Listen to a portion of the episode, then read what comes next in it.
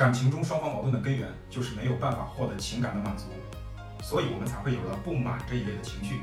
那么到底如何才能让双方都获得满足呢？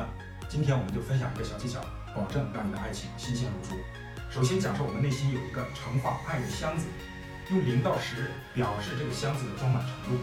零表示这个箱子空空如也，一点爱都没有；十表示这个箱子已经装得满满当当，我们已经感受到了充分的爱，已经满足了。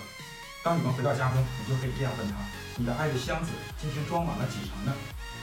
在得到答复后，继续问他：“我能做什么帮助你装满它呢？”然后让他给你一个建议，而你就按照他的建议去做，去满足他。